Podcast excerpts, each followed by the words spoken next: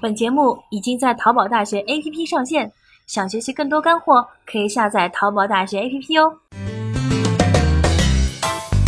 听段子学赚钱，淘宝大学逗比老师们完美演绎的电商一百坑，每周二五不见不散哦。小易啊，最近新上的羽绒服很被动啊，都两个礼拜了，一点动静都没有。你有没有做推广开直通车？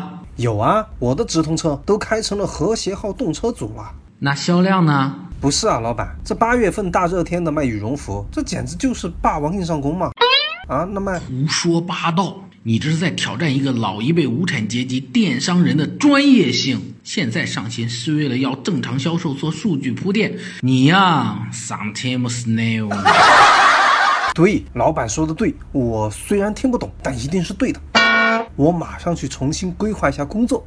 不用规划了，易助理，我给你出个主意吧。哼哼，关键时刻还是要靠我的小丽呀。商品销量破冰嘛，最好的办法就是激活老客户喽。新客是不会买零销量的东西，但老客对我们是比较信任的。小易呀，学着点儿吧。不对啊，老板，老客户维护这个事情，那应该是客服叔叔来做呀。不过我觉得我们公司在老客户维护上面，嗯，确实比较弱鸡。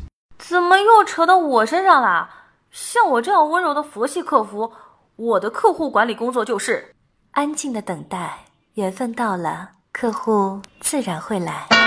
哎，老板，你看，一切都在我意料之中啊！难怪我们老客户总不奔放，这根本原因就这个号称佛系客服嘛。我建议重罚。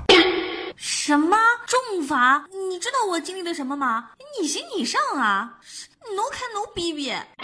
这事儿简单呐，比如我们这次上新，你就应该给我们每个客户发一条短消息，告诉他们我们上新了，赶紧来买。切，你以为我没试过啊？我平时不搭理人家，就上新了才发广告，收效甚微，好吗？那就节日、生日啊这种时候给他们发个慰问短消息神马的。亲，这是剁手江湖电商有限公司，我们全公司祝您全家生日快乐，这不就感动了吗？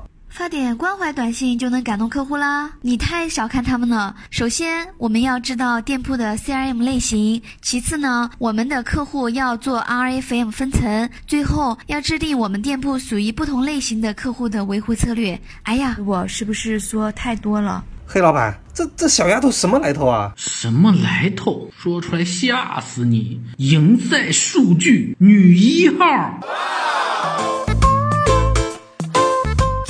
小丽又给我们上了一课，我感觉吧，我们在客户维护这事儿上完全都是蒙圈的。她也没告诉我们怎么去给客户做分类，然后分类以后怎么维护啊？各位亲爱的小伙伴，你们觉得正确的维护客户的方法是什么呢？另外，本期节目同时也是淘宝大学官方版权课程《赢在数据》的授课素材，所以请正在听的学员朋友们能够探讨这样几个问题：一、对于老客户的维护有哪些好的工具？二、大家有些什么触动老顾客复购的好方法呢？本期节目的正确知识点我们会在留言区公布，也欢迎大家积极参与问题讨论哦。本节目已经在淘宝大学 APP 上线。想学习更多干货，可以下载淘宝大学 APP 哦。